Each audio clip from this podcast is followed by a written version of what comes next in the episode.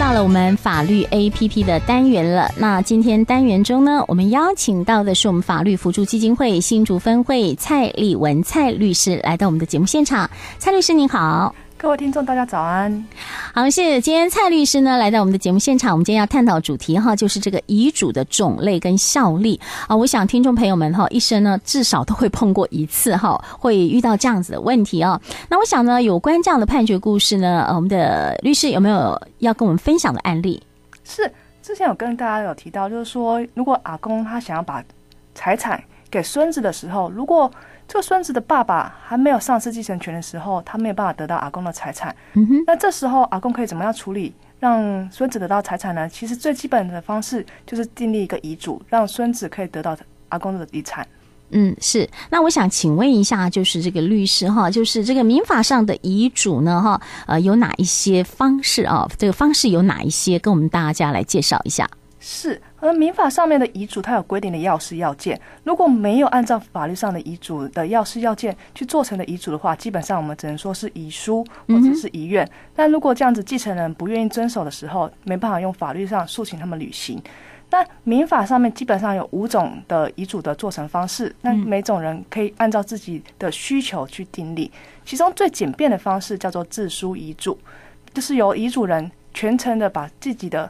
想法想要此后如何分配财产的方式，用自己亲手写下来，并且把时间、姓名把它写在上面，那就是一种自书的遗嘱方式。这样子就有遗嘱的效力了。那因为有常常有人不懂得法律上的的问题，那很怕会写错嘛。这时候我们可以请专业的人士帮他写，我们叫做代笔遗嘱。那代笔遗嘱呢，基本上你要找一个人写以外，同时有两个人见证说这个确实是由遗嘱人的意思。透过其他的人帮忙写下来的，也就是说，你要找到三个见证人帮你在这份遗嘱上面签名盖章。那这样子的话，代笔叫做代笔遗嘱，也是一种遗嘱的做成方式。那虽然有时候我们以为找别人写，譬如说我们找代书写啊，可是代书可能会不了解有些法律上的规定，那这样子做出来的遗嘱效果可能也会打个折扣。那有一个最繁琐的方式，可是可能是最严谨的方式，我们可以请公证人。不管是法院的公证人啊，或者是民间的公证人，透过公证人写下来，透并且找两个见证人见证这份遗嘱，那这样子的话，也可以成为遗嘱的要事要件。不过以上两种都会让别人知道你的遗嘱内容。那有些人是可能是说，我不想要让小朋友知道我的之后死后我想要怎么分配财产，这时候呢，可以透过秘书遗嘱，也就是写完的遗嘱密封以后，交给公证人。并且找两个见证人确认说，这个封遗嘱确实是遗嘱人所自书的，已经密封起来了。这样子以后，透过签名认证以后，这样子叫做密封遗嘱。但没有人会知道遗嘱的内容，可是同时可以保住遗嘱的效力。嗯哼。那有些人可能是到了嗯、呃、快要往生的时候，才突然间想起来要想要各个时候的分配。这时候已经没办法签名盖章的时候，我们法律上有一个最后的最后手段性，叫做口述遗嘱。是透过他口述的内容把做成遗嘱。不过口述的，因为它是最具有争议性的啦，所以法律上有规定说，他要限制不能做其他的遗嘱方式才能做成。那如果他有康复了，这份遗嘱在三个月内也会失去效力。嗯，就大概是五种遗嘱的做成方式。嗯，是对，所以要请教一下律师，就说我们刚刚说到的这些遗嘱哈，就是自己写就可以，不一定要去公证，是吗？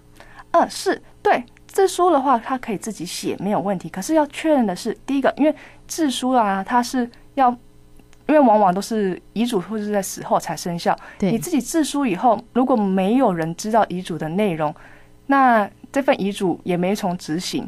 同时。之后，子女如果针对这个遗产的分配不公的时候，可能会争执说，这并不是自书自己遗产是遗嘱人自己是亲自所书写的，也会引发争议。所以这时候啊，我们会建议，可能是用录透过录音录影确认这个是遗嘱人所写的，或者是把这份虽然是自书遗嘱，可是你可以把它拿去给公证人进行说认证，认证这是遗嘱人所亲笔签名的遗嘱，那这样子的话效力会比较完备一点。嗯哼，是刚刚呃律师有提到说录影哈，那如果说哎我不写，比如说一些老人家他不会写不会写字，他用录影的方式，好用口述自己呃把它录下来，那这样的话有没有这种公证的效力？呃，因为我们刚好提到口述遗嘱这个方式啊，只有限定它不能做其他的方式所做成遗嘱的时候才有生效，所以这个。老人家可能他不会写字，可是他行动还方便，意识还清楚，他可以去找其他人代笔遗嘱，对，或者请公证人帮他写遗嘱，用公证遗嘱的方式。如果他还能做这两种方式的时候，基本上是不建议做口述遗嘱的，因为这个会效力上会发生争议。哦，是哈，所以律师的建议是说，呃，最好这个遗嘱写完之后有公证，呃，有公证的话，这样子也比较有效力的。嗯，应该说不见得一定要公证或认证。可是如果你要确保这个遗嘱将来不会发生争议的时候，你越要留下越多迹象，证明说这个确实是当初遗嘱人所的意思所做成的遗嘱。对，嗯，因为我刚刚这个节目前后，我就有跟那个律师在。讨论到哈，说有一个朋友就是一天到晚在写遗嘱，因为他觉得他四个小孩子啊，那这小孩子呢，有时候这个比较不乖，那个比较不孝顺，他就常常在更改哈，呃，大概一两个月他就会更改一下他的遗嘱哈。那像这种情形哈，那个律师也是不太建议哈，呃，这个会有争议。嗯，基本上遗嘱确实可以随时的更改，可是刚刚有提到了遗嘱，第一个遗嘱你要记明年月日，否则你更改遗嘱，没有人知道哪份是前面的遗嘱跟后面遗嘱，是因为原则上后面的遗嘱的效力会抵过前面。可是如果第一个你没有记明年月日，这份是无效遗嘱；第二个你没有记明年月日，别人也不知道哪份是新，哪份是旧。对，那同时。第三点是你随时更改，可是如果因为你没有让别人知道你遗嘱的内容，到时候大家找不到哪一份是最新的遗嘱，到时候也会引发争议。嗯、对，那就是呃写了新的遗嘱，旧的就好，最好是销毁。嗯，是的。对，那再请问一下律师，就是说呃要办理这些遗嘱的时候，有哪一些注意的事项呢？呃，基本上我们遗嘱啊，只要年满十六岁。就可以立遗嘱，不见得一定要到成年的年龄。是，但是因为遗嘱啊，我们有时候人家都避讳死亡，所以常常您刚刚提到的，可能是老人家了，或者是已经在卧病久久卧久病在床的时候才书写的。嗯、那这时候啊，就是我刚刚提到，很多人会质疑，因为有时候写遗嘱不一定，比如是把财产平均分配给子女们，这样子在分配的时候可能会引发不公的想象。那这样子遗嘱的做成的时候，就要特别注意到说，一定要让有。公正比较公正的第三人当做见证人，那这样子做成的遗嘱，它比较不会发生效力。那同时啊，法律上没有规定上见证人并不是你随便找你的亲朋好友就可以做成的，尤其是不要找是说你的子女，因为你可能找了 A A 子女，然后说这个遗嘱写说我要把财产都分给 A，那这样子人家就会怀疑这个遗嘱的效力。所以法律上有规定说，如果啊这个遗嘱啊要做成的时候，第一个你不能找。未成年人，因为未成年更不了解什么叫遗嘱，所以不能找他们。那我们的未受监护宣告人，因为他已经无行为能力了，也不适合找。那再来就是我刚刚提到的继承人或者是继承人的配偶，这些都不适合找，因为这些都是会发生之后会引发争议的。嗯，所以那最好是找这个，就是刚刚以上的人不适合找，那其他人都可以。那有没有法院有没有呃这种公证人？就是我直接找法院，这样子最最安全的。呃，法院的部分呢，第一个法院他们这边都会有一个公证处，公证处的话，他可以帮你做公证，没错。可是你还是要自己找两个两个见证人一起带同到公证处做成公证遗嘱。哦，是。好，那再来请教一下，就律师哈，就说，哎，如果我今天想要写遗嘱的话，那遗嘱呢可以写哪一些内容呢？嗯，遗嘱的内容可以写的很广泛，它可以包含到你要把财产。分几分之几分给哪一个遗继承人，或者是直接指明特定的财产，譬如说我要把某个房子给我的大大儿子，或者是我要把某个土地给孙子，基本上都是可以的。但是民法上面，因为要要目前是要维护每个继承人他们的预期心理，所以我们有规定到说，遗嘱啊不能侵害特留分，也就是说你能要在最小限度内还是要保留给每个子女，他有享有继承权的权利，所以你不能在遗嘱里面记载说你要把全部的财产只分给某个子女，这样子的话，没有分得财产的子女，到时候可以主张这个遗嘱已经侵害他的特留分，要行使他的相关权利。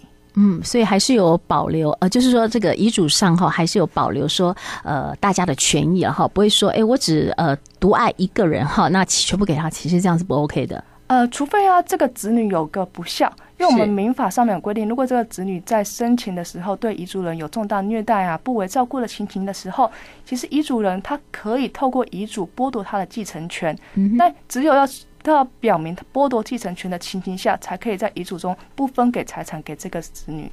嗯，是。好，那先对我们今天探讨主题这个遗嘱的种类跟效力哈，那我们的律师有没有其他需要跟我们补充的？呃，是我我们还是提到说，虽然。法律上的遗嘱的种类有很多。那为了不要引发争议啊，我们还是建议除了在遗嘱上记载你的内容以外，你要找一个遗嘱执行人。这样子，明辨说，以防说子女发生争议的时候，没有人会愿意按照你的遗嘱进行执行，所以可以去找一个遗嘱执行人，透过遗嘱执行人去执行你的遗嘱，让你的遗嘱能够在你的死后发生最大的效力。嗯，是。好，那呃，如果说我们的听众朋友们今天听到我们的节目哈，如果说对这个呃遗嘱的种类跟效力哈，还有其他疑问的话，要怎么跟你们联系呢？会有更好的这些咨询的管道。嗯，是可以，我们可以跟法律辅助基金会新竹分会进行联系。哦，是。那呃，这边的电话跟地址是不是也可以跟我们的听众朋友们来说明一下？呃，电话的话是零三五二五九八八二。那那地址的话，新新竹分会地址在新竹县竹北市县政二路一百零五号。嗯，是好。如果说听众朋友们呢，哈，呃，您呃还有其他问题的话，也可以透过我们警广新竹分台简讯快易通零九三四零一一六五二，或是直接上新竹分台 FB 来做留言，啊、呃，我们会将你的问题转达给律师，请律师来回答。啊、呃，同时呢，哈，我们呃这个都是现场直播，如果说您有听不清楚，您可以重复再收听啊。我们今天再一次谢谢我们的蔡律师，谢谢您，谢谢。